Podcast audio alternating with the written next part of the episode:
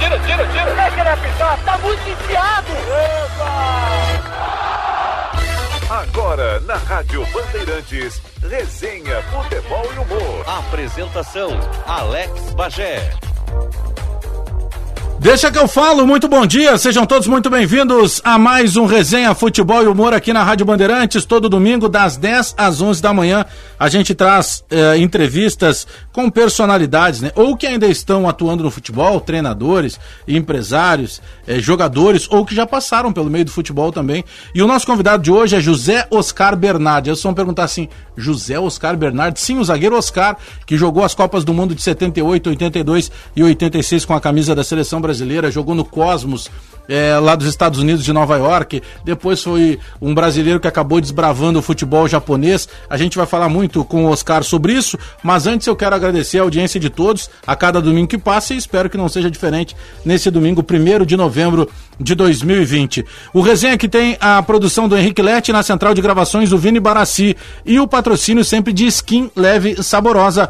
Beba com moderação. Aliás, está começando o programa. Aproveita e põe a tua skin no gelo. Depois que terminar o programa ali às 11, você abre a skin leve e saborosa. Beba com moderação.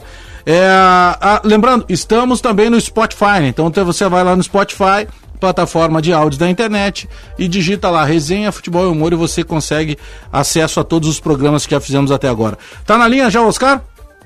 O contato agora aqui na Rádio Bandeirantes, no Resenha, é de um cara que há muito tempo a gente está tentando conversar com ele, porque é um cara que tem, entre outras coisas, no currículo três Copas do Mundo. Então só por aí já dispensa qualquer tipo de comentário. Oscar Bernardi, eterno zagueiro do futebol brasileiro naquilo que diz respeito a zagueiro seguro e ao mesmo tempo técnico. Tudo bem, Oscar? Muito bom dia, prazer tê-lo aqui na Rádio Bandeirantes. Bom dia, Bagé. É um prazer falar com você e todos os seus ouvintes da Bandeirantes. Muito obrigado pelo convite em participar do seu programa. Não, é um prazer muito grande aqui. Sabe que ultimamente a gente tem conversado com, com treinadores, com ex-jogadores de futebol e tal, e, e, a gente sempre faz um comparativo, né, é, desse futebol brasileiro que ganhou o mundo, que ganhou tantos títulos e que ao mesmo tempo, em determinado momento, era chamado de o país do futebol, porque produzia uhum. muitos jogadores, revelava muitos jogadores.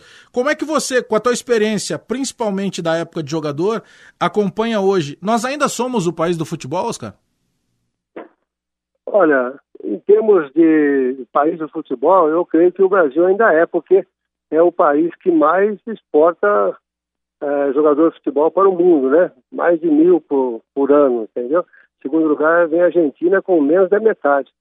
Então, é, nós temos aqui bons jogadores, é lógico que não em tão grande quantidade como tinha anteriormente, né, como você citou. Eu creio que até a Copa da geração do Ronaldinho, do Ronaldo, do Romário, né, é, assim, tinha um jogador mais assim qualificado, mais técnicas, né?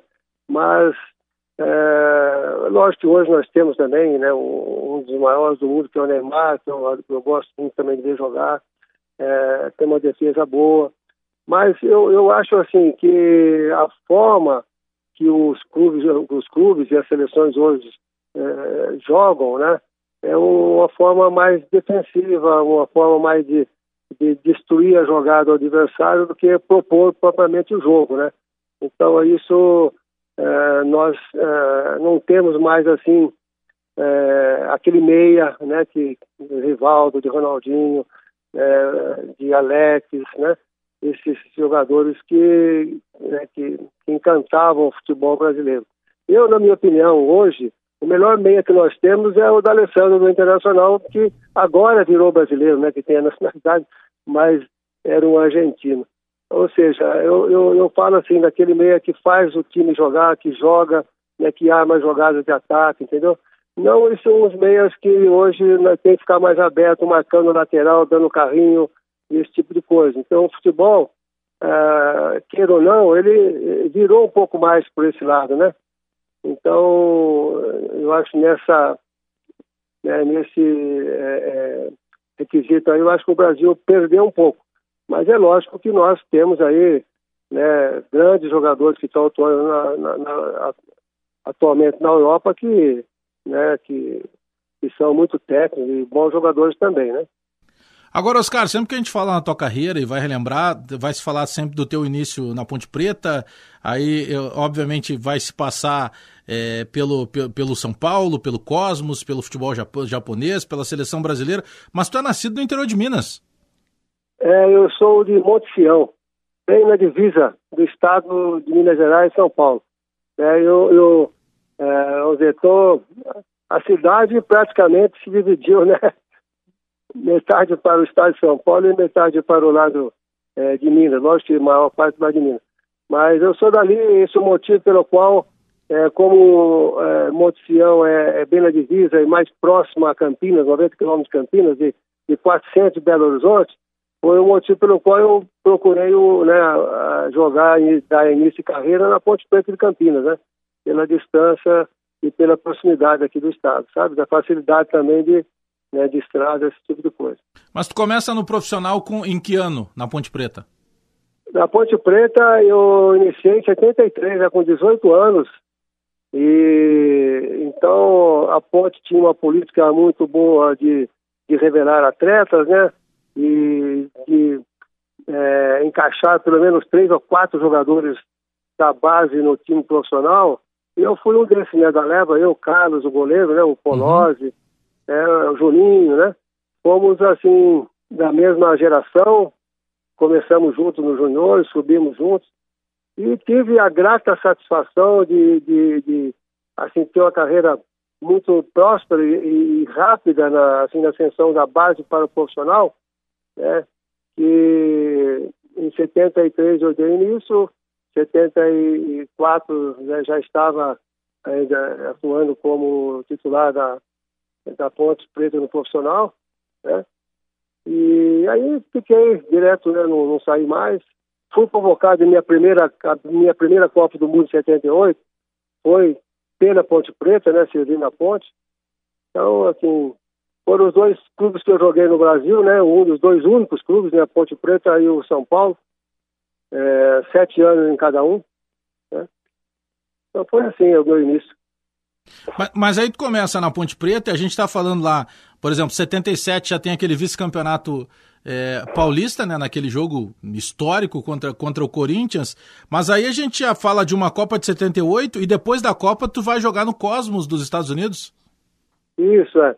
Eu, eu tive, assim, uma, uma passagem na seleção sub-20, também pela Ponte Preta, né?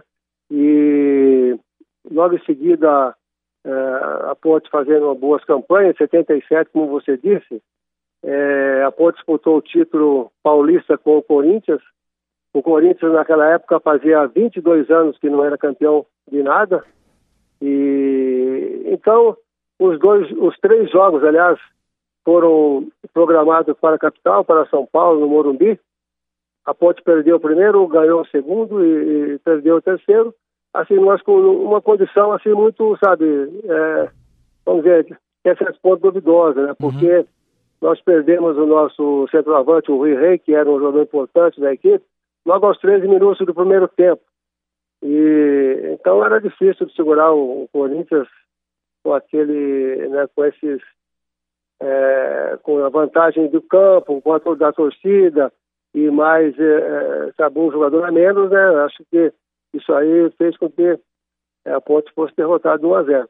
Mas é, eu tive eu, o Carlos e o Poló tivemos um, né, um, fomos recompensados logo após essa, esses três jogos de participar da Copa do da, da, da aliás da eliminatória para a Copa do Mundo de 77, né? Foi logo depois do da final, aí nós fomos convocados e depois chamados para a Copa de 78, né? Então, assim, não vencemos esse título, mas nós tivemos uma recompensa muito, muito grande, né? Que o Claudio Coutinho nos deu e nos levaram aí para a Copa do Mundo. Uh, você acredita que essa Copa do Mundo é que te abriu a possibilidade do convite para o Cosmos? Ah, sim, com certeza. Eu, eu fiz uma, acho uma, um bom, uma boa Copa do Mundo. Eu era ainda muito jovem, né? e, e atuando né, pelo Brasil, é, o Cosmos, assim, ele só tinha medalhões lá no, no seu, é, na sua equipe, né, no seu elenco. E tinha, lógico, o Pelé que abriu as portas para todo mundo, Mas o Pelé, quando eu fui, ele já tinha encerrado a carreira, ficava mais lá como, né, como convidado, como um contratado da, da do Cosmo, mais para o merchandising, né? E então tinha Carlos Alberto Torres, eu, né, tinha o Chinaga, o Neskin, o, Seninho. Eu fui, quando eu fui, fui junto com o Romerito, né? E depois que veio atuar aqui no Fluminense. É, entre outros, né, grandes jogadores de, de seleções que, que também fizeram parte do elenco. Ah, o Cosmos era um time que é, tinha um grande plantel, onde todos os lugares que íamos jogar, o estádio era lotado, né? Tanto em casa como fora. É, foi um, assim, uma coisa muito bonita, muito boa que aconteceu na minha vida. Embora eu tenha é, me machucado, né? E, e voltei. É, não fiquei muito tempo, né? Mas foi uma, assim, uma experiência muito boa. É, eu voltei depois de um ano, é, pelo motivo que eu, como disse, com uma contusão muito. É, uma, uma, uma, contusão importante que eu, que eu, tive, né? Na coxa, e também porque é, já estavam iniciando as, sabe, as, os amistosos uh, da seleção do Brasil e eu já não estava sendo convocado porque o futebol americano, embora fosse o Cosmos, ele não era muito assistido e acompanhado pela imprensa daqui, então eu estava meio que sumido, né, no cenário do futebolista. Aí eu voltei para São Paulo é, em agosto de 80 e né, o São Paulo deu assim fez uma campanha muito boa no Campeonato Paulista, tal, do Brasileiro. E aí, logo em seguida, eu já né, tive a oportunidade novamente de dar continuidade à minha carreira né, na seleção também e, e ser convocado. Né? Pois é, aí no São Paulo você faz, por exemplo, uma dupla de zaga que ficou histórica, né? Com ao lado do Dario Pereira. É, eu ia te perguntar até na, na, na, sequência, mas já aproveito e te pergunto agora. O Dario foi o teu melhor parceiro de zaga ou foi um dos melhores? Olha, eu, eu como eu disse, fiquei sete anos trabalhando com o Dario, né? E, e com o Pológio também sete anos. Sete anos. É, mas olha, vou falar a verdade para você, eu não tive maus parceiros. Eu tive também com, com, com o Amaral em 78, que formamos uma bela dupla, é, com o Luizinho, é, no Japão, depois quando eu fui jogar com o japonês. Eu acho que, assim, quando você vai é, estar chegando no clube, você tem que conhecer o seu parceiro, né? É lógico que é, na época que eu jogava, o quarto zagueiro, eu era mais zagueiro central, vamos dizer assim, que jogava pelo lado direito. Né? Hoje é, as coisas mudaram um pouquinho, né? mas é, o quarto zagueiro sempre pelo lado esquerdo. Então, é, geralmente, geralmente, né, o quarto zagueiro era o jogador mais técnico, é, mas não tão veloz, né, é, e tal. Então, assim, eu tinha certas qualidades que talvez o Dario não, não tinha, não tivesse, e que as dele também é, faltavam em mim, entendeu? E assim a gente consegue equilibrar as coisas, né? Por exemplo, o Dario era muito bom para sair jogando, ele é bom nas bolas altas, é, né? E tinha um bom passe e tudo mais, desarmava bem. Porém, nas bolas longas, né, na, assim, na velocidade, ele não tinha tanto. E eu era o meu forte, o cabeceio e e a velocidade. Então, assim, tinha uma cobertura boa e a gente, né, revezava é, e, e, uma coisa supria a outra. No caso também do Luizinho, era igual. O Edinho era um jogador bastante, bem forte e, e né, de boa técnica, que tinha assim, mais ou menos a mesma característica. Ou seja, né, é, um tem que cobrir a deficiência do outro, né? Então, para dar certo, necessita sempre ser assim, né? É, sabe que eu te perguntei sobre parceria de zaga, mas era uma época muito rica de qualidade de atacantes também, né? O trabalho não era fácil de marcar muita gente daquela época, né? Ah, não. É, eu acho que todos os clubes, né, tinham, tinham artilheiros, né, importantes, tinham meias, pontas, né, e que tinha grande, grandes qualidades, né? E então a, a vida futebolística do zagueiro não era muito fácil não de, de chegar para o jogo sossegado, né? A gente tinha que estar sempre preocupado e, né, e estudar um pouco o adversário para saber como é que ia ser o dia seguinte.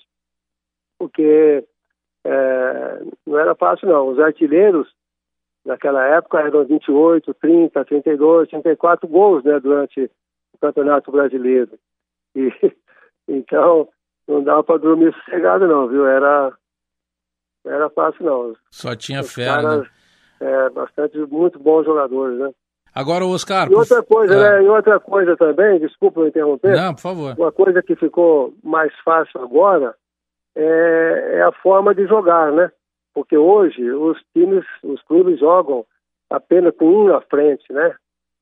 Às vezes você olha a escalação, tá 4-3-3, mas na verdade esses três da frente é só o, só o, o, o do meio é que é, o, na verdade, o atacante. Os dois, os dois pontos são também é, jogadores de meio campo que voltam a marcar e marcar os laterais, né? Então, assim, povoou mais o meio de campo hoje, né? Tem mais jogadores no meio de campo, facilita mais o trabalho de defesa, com certeza, né? Porque todo mundo volta a ajudar e, e então os espaços são mais preenchidos e não tem tanta liberdade para o atacante adversário, né? Fazer ficar no mano a mano para te driblar e, e chegar na cara do gol, né? É, a, a, própria, a própria estrutura, você, você toca num ponto, Oscar, da estrutura tática, mas a própria situação da qualidade dos jogadores, né? você tinha muito definido lá é, o time jogando com dois meias, eram dois meias geralmente muita qualidade, você tinha é. aquele volante que era mais o cão de guarda, você tinha geralmente um jogador é, que saía melhor, um outro zagueiro que segurava, tu tinha algum, alguns padrões pré-estabelecidos que guardadas as proporções praticamente todas as equipes tinham, né? Você, dificilmente você tinha um time que não tivesse pelo menos dois meias de qualidade. É verdade, antes era assim, é, um meia, um meia esquerdo e um meia direita, né? Isso.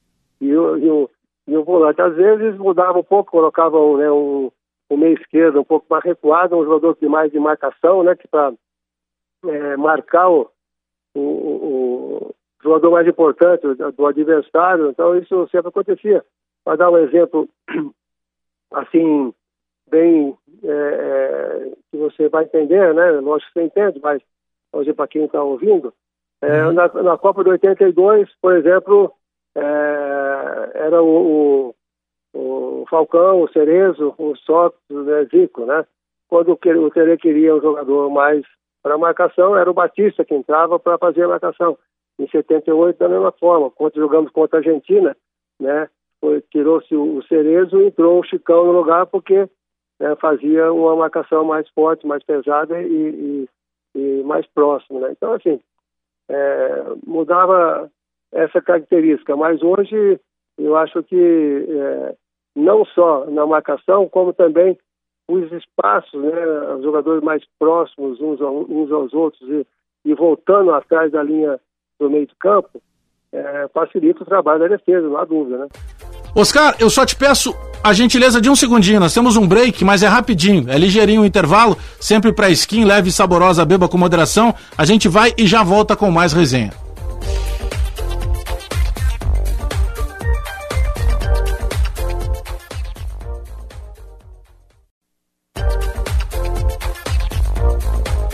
De volta com Resenha Futebol e Humor aqui na Rádio Bandeirantes neste domingo, 1 de novembro de 2020, recebendo Oscar Bernardi, ex-zagueiro que jogou só três Copas do Mundo, né? 7, 8, 82, aquele super time que encantou o mundo, e também a Copa de 86, nosso convidado Oscar.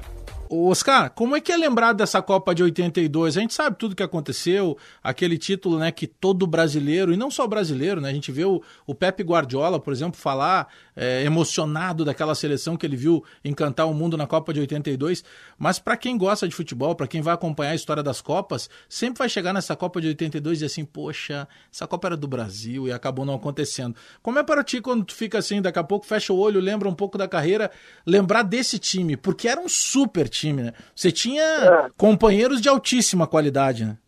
Não, era verdade. Né? Você olhava ao lado, pela frente, atrás, sempre tinha uh, bons companheiros e, e jogadores que, que, sabiam resolver, né? que conhecia a sua posição e ajudava muito, né? Um, eu acho que era um, um nós preparamos muito para essa, essa, essa Copa, nós ficamos aí quase três meses na Toca da Raposa, Fisicamente, com o Gilberto Tim, não foi fácil.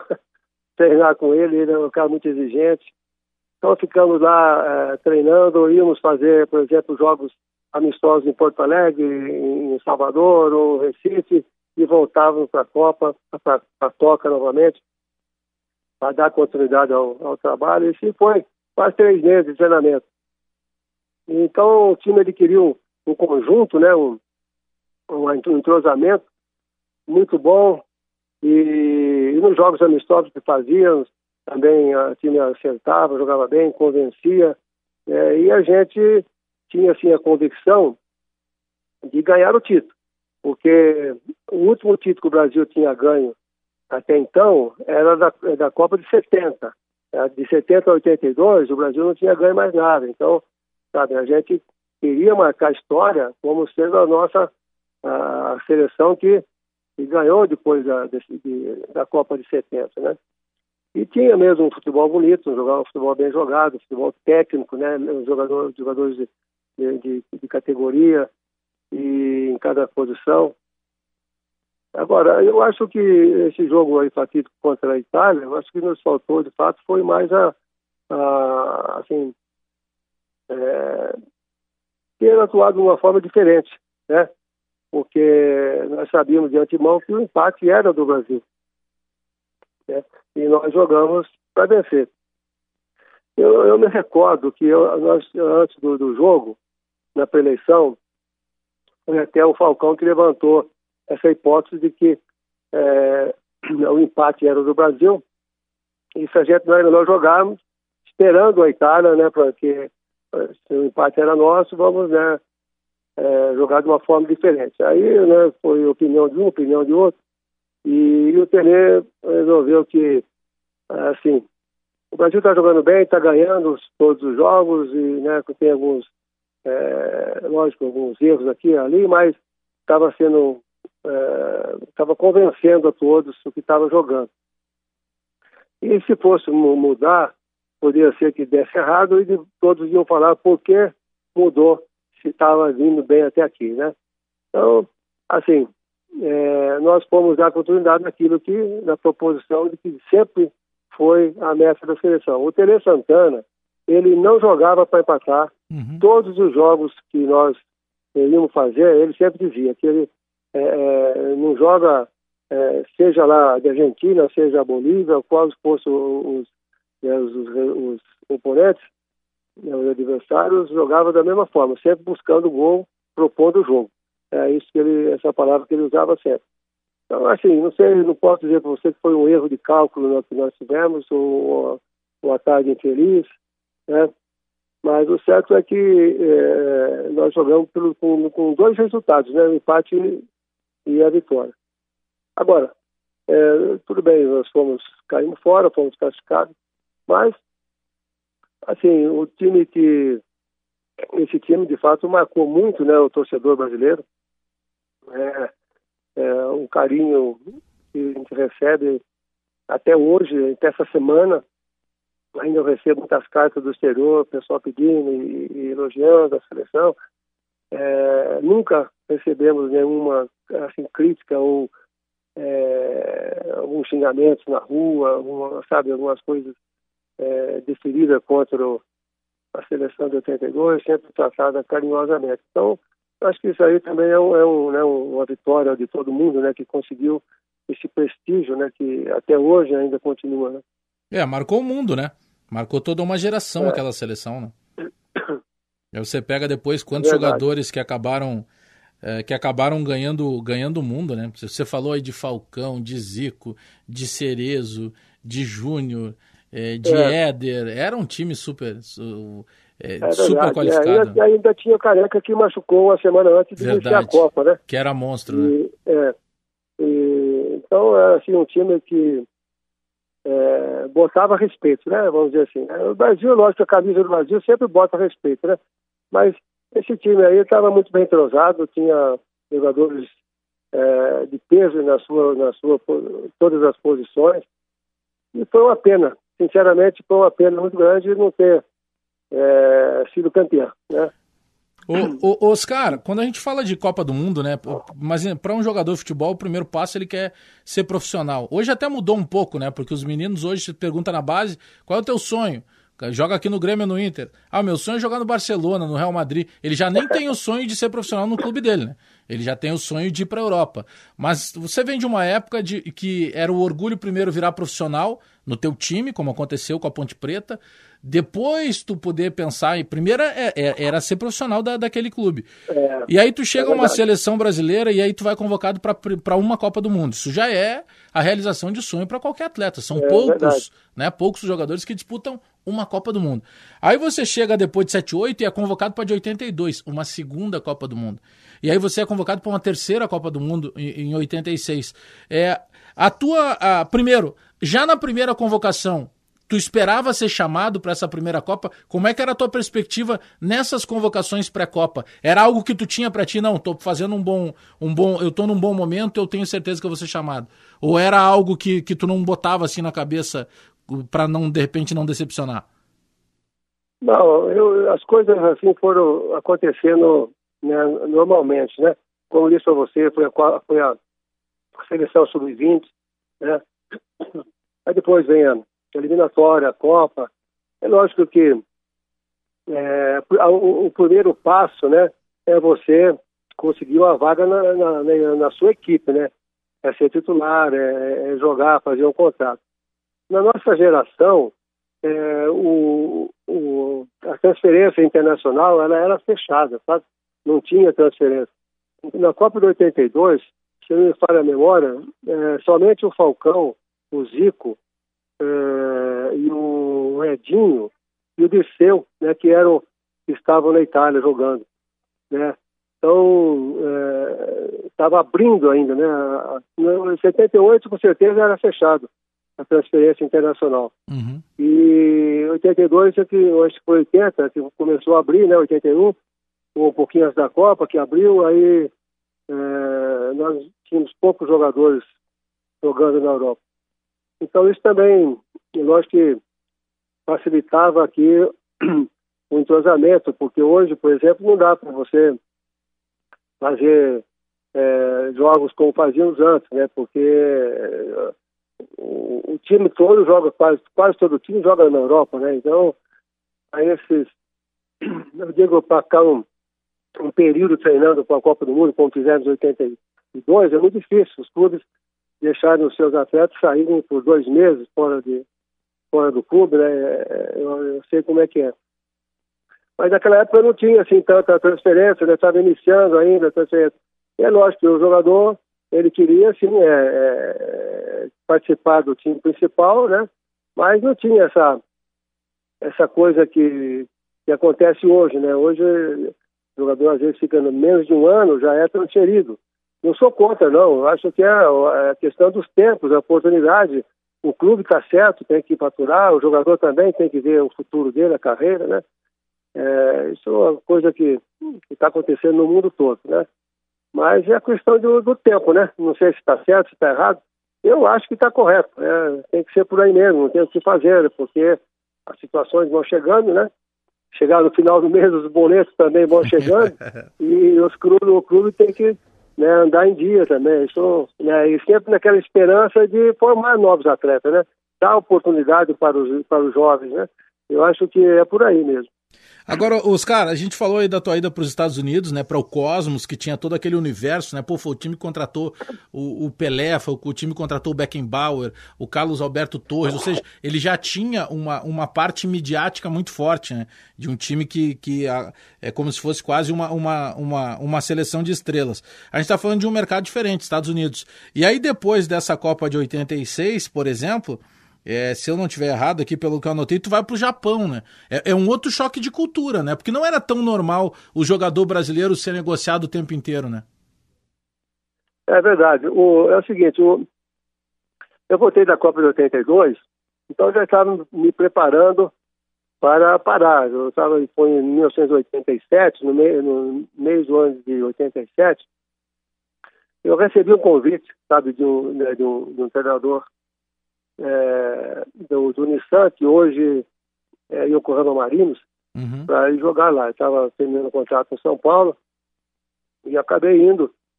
É, lógico que, assim, meio que em dúvida, né? Mas eu gostei, da, da, era também uma coisa nova, né? O Japão era uma coisa muito, é, muito distante, mas a gente sabia da seriedade do trabalho que eles realizavam, é tudo sério, aquelas coisas todas. É, vamos dizer, o Japão, na época, seria hoje é, a China, né, há dois anos atrás, né, dando também início a, né, contratações, grandes contratações para, né, para, o, para a China. E, e, assim foi abrindo, né? Na, eu fui como jogador, joguei dois anos no clube, e depois o treinador que eu, né, da, da minha equipe, ele foi convocado, foi convidado para ser o treinador da seleção e me indicou. Como eu já tinha 34 anos, ele me indicou para ser o, o, substituto dele, o clube aceitou e eu acabei também aceitando a proposta e dei início à minha carreira como treinador lá. Eu já conhecia o jogador, já conhecia o ambiente, estava né, já bem acostumado, então para mim foi fácil né, de dar continuidade no trabalho dele.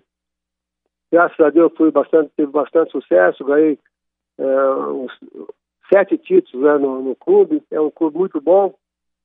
Né? E depois eu, eu retornei ao Brasil, é, fiquei mais um ano aqui com o Tele Santana como auxiliar dele aqui no São Paulo. Depois eu retornei ao, ao Japão em outro clube, que é o Kyoto, né, o Kyoto Sanga. Eu fiquei mais dois anos. E depois eu de lá eu também tive a proposta para a Arábia Saudita e acabei e, ficando mais uns quase três anos na Arábia, treinando lá o clube Al Hilal, o Al Shabaab e mais tempo no Al Ittihad, que hoje está o, o Carilli lá trabalhando. Né? Então assim. Hoje tu está atuando como agente? Não, eu tenho aqui um, aqui ao lado de Monsenhor, eu tenho aqui um hotel, uhum. que é o Oscarim, Eco Resort, e, e, eu tenho um clube aqui também dentro do mesmo espaço, eu tenho um clube que é o Brasília Futebol Clube, qual meu filho é o presidente do clube, é um clube de formação, uhum. que tem o selo é, A da CBF, de clube formador, e a gente trabalha mais na formação de atletas, sabe? É, disputa a Série B do Campeonato Paulista, aliás, iniciou agora, dia, agora questão de 15 dias atrás, o Brasil está está em segundo lugar. E, né, não, assim, pode ter um, né, subir, mas a intenção nossa não é essa, né, é mais de, de ficar na Série B mesmo e, e trabalhar na base, né. E vocês que são os gaúchos, que são aí do Rio Grande do Sul, eu quero dizer que o Lucas Leiba ficou aqui dois anos e meio aqui trabalhando aqui, para depois chegar ao Grêmio. Né? Ah, boa. Então, aqui o nosso trabalho de base aqui é um trabalho muito bem feito, tem inúmeros jogadores. Acho que o Lucas Eva talvez seja o mais famoso, tem agora também o, o, Diego Pituca dos Santos, né, o, é, Fonseca, o zagueiro do, do Bahia, né, o, o, enfim, tem assim uma série enorme, com grande quantidade de, de atletas espalhados pelo Brasil. Então, é, essa aí é, é o nosso trabalho. E eu não sou um empresário de jogadores, a gente sempre arruma, talvez, é, é, ele querendo, a gente indica algum, algum empresário de, é, de confiança para eles, para ajudar a carreira deles e tudo mais. Mas é esse aqui o trabalho. Né? Estamos aqui, é, temos um, né, um espaço bom para fazer o, a formação. Aqui é onde a CBF treina, faz os treinamentos do VAR né, durante todo o ano, a Federação Paulista também, a, a, a, o treinamento dos árbitros. Em que cidade fica, né? Bernardo? O Oscar? Fica, fica, aqui na cidade de Águas de Lindóia. Águas ah, de Lindóia, Lindóia. Estou então, bem na divisa, né? Estou 500 uhum. metros para dentro de São Paulo. Ah, né? Sim. Da cidade onde nasci, Monte estou 500 metros aqui dentro para São Paulo. E aqui era um, um, uma antiga fazenda dos meus avós, que ficou herança para os filhos, né, uhum. né, para os netos dele. E, então, por isso é que eu fiquei aqui nesse, nesse local aqui. Oscar, mais uma paradinha rapidinho, é o último break, prometo, é ligeirinho, a gente vai pro intervalo e já volta sempre com o patrocínio de skin leve e saborosa. Beba com moderação. Vini, rápido intervalo, a gente já volta.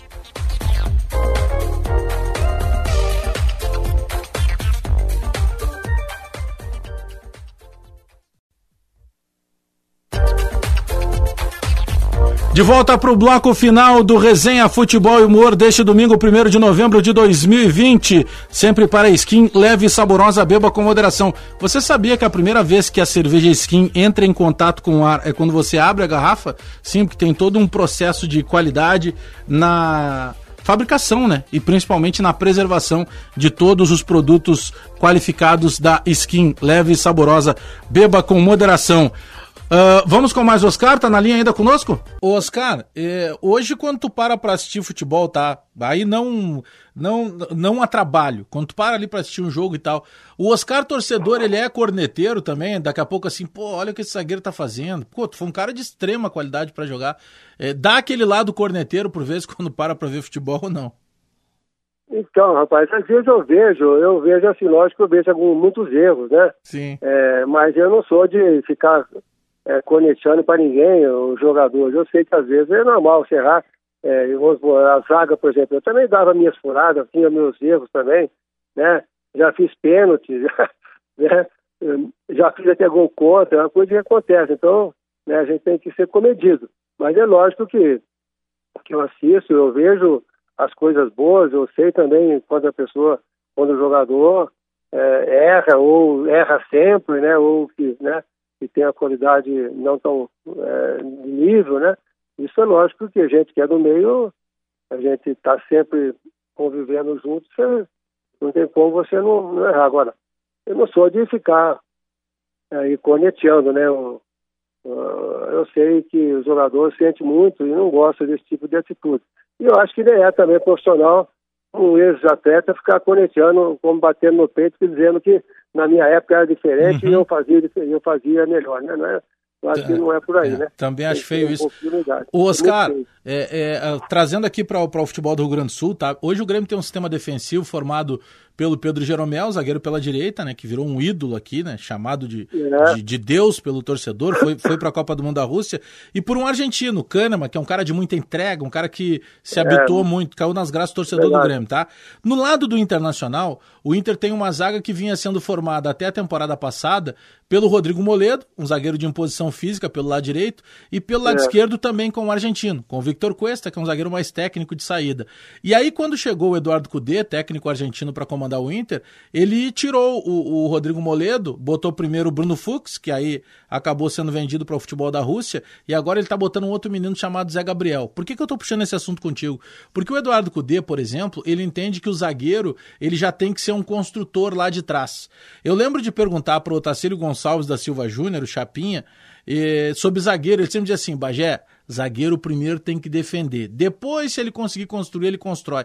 Eu queria saber para ti, porque tu sempre foi um zagueiro de construção, o zagueiro que tratava bem o jogo. Hoje, alguns treinadores, eles têm essa ideia, né? Que não basta mais a imposição física, já tem que sair jogando lá de trás. É, então, eu acho tudo assim, depende é, é, o adversário que você joga. Às vezes o adversário, ele dá essa chance para você avançar. Agora, é lógico que você pegar é, um time, vai jogar contra o Grêmio, por exemplo, o Grêmio vai marcar o Inter é, lá, na, lá na defesa, fazer uma, uma, uma, marcação alta ou marcação na frente, vamos dizer assim, é lógico que ele vai ter mais dificuldade, ele não vai fazer esse tipo de, de, de saída, né? Porque vai ser uma coisa perigosa, né?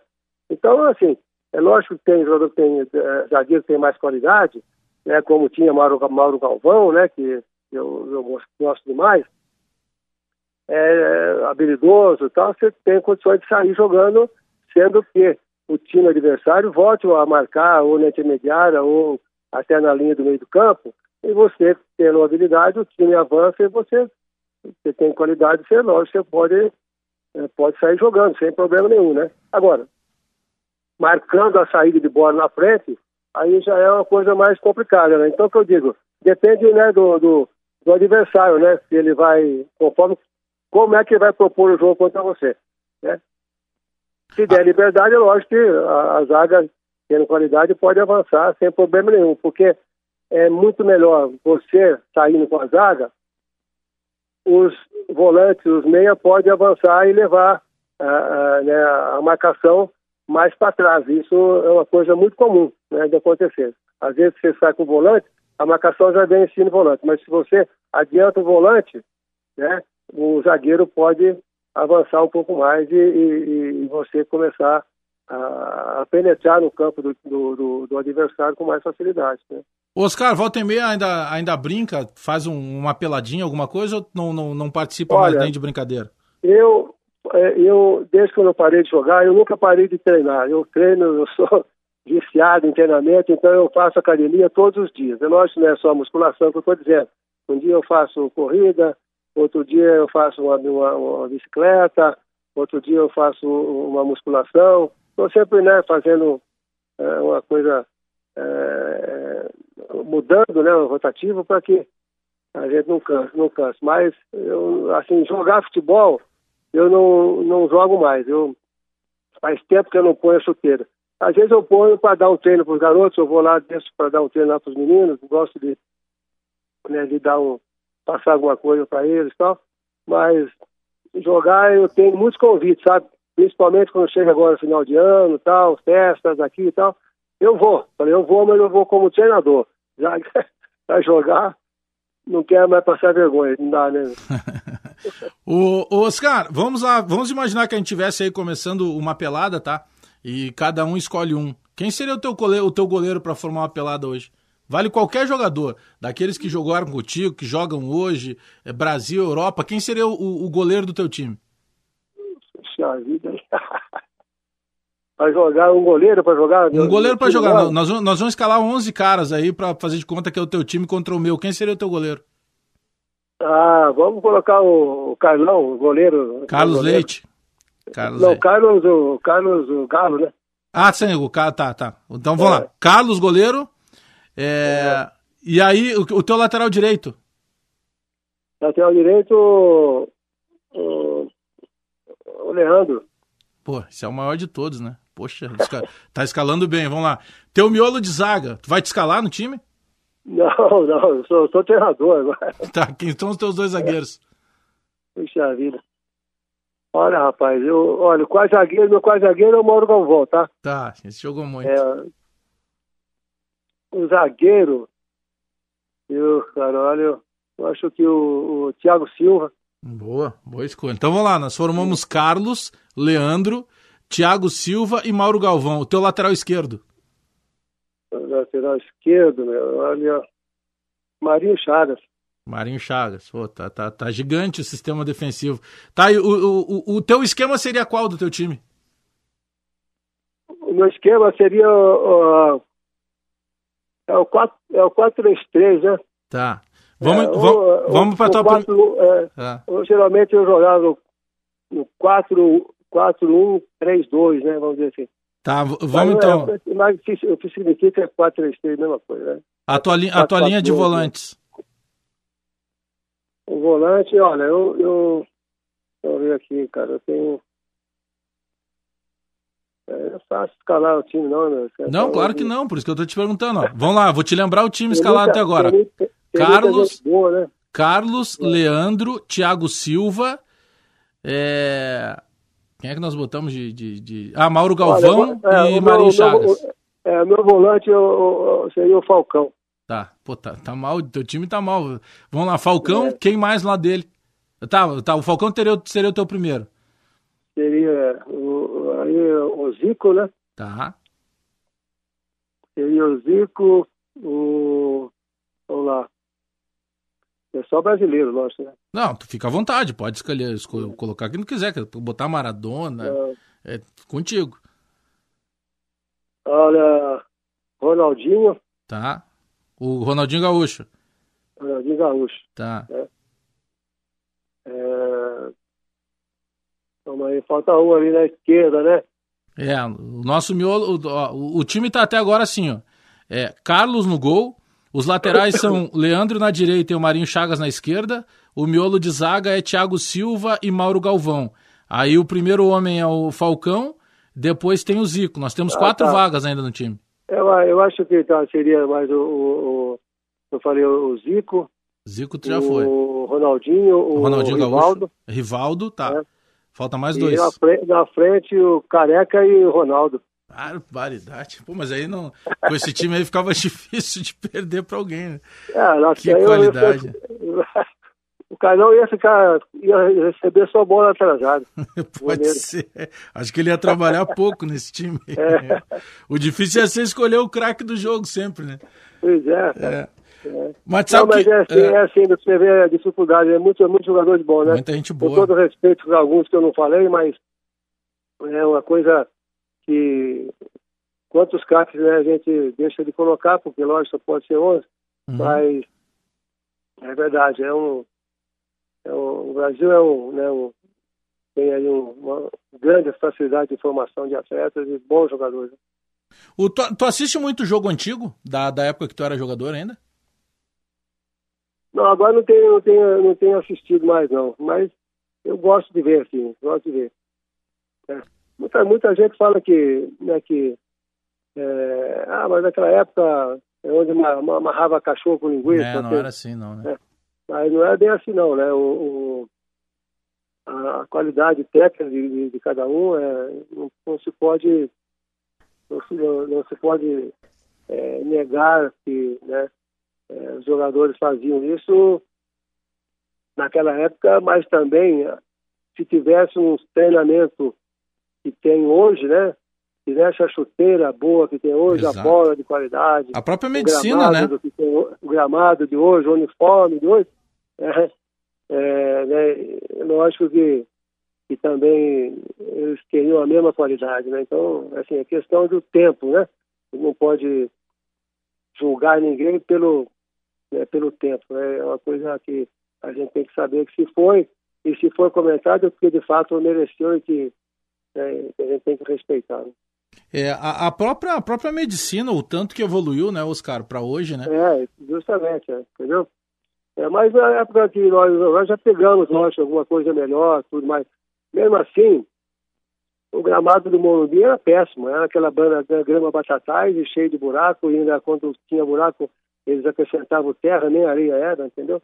E depois chovia, molhava, ficava aquele terrão duro, você caía, você ma- machucava toda aqui a perna, né? É, a bola era uma bola, não era tão boa, tão leve como hoje, molhava, encharcava, ficava Ficava pesada, né? É, o material era outro, de outra qualidade. A, Ou chu- seja, a chuteira é, tinha que dar a pro, pro, pro, chuteira, pro, pro, pro menino o da base, às vezes, né? o juvenil usar para palaciar. É, não. Então, é, eu acho que evoluiu bastante, né, nesse tema aí tudo, né, o futebol. Acho que evoluiu, ou seja, é, para melhor, né?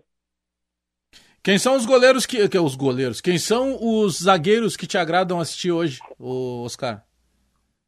Olha, eu, eu, eu gosto do, do, do, do Rodrigo Caio, Uhum. eu, eu gosto do, do, do Thiago, eu já, eu já falei, já comentei, né?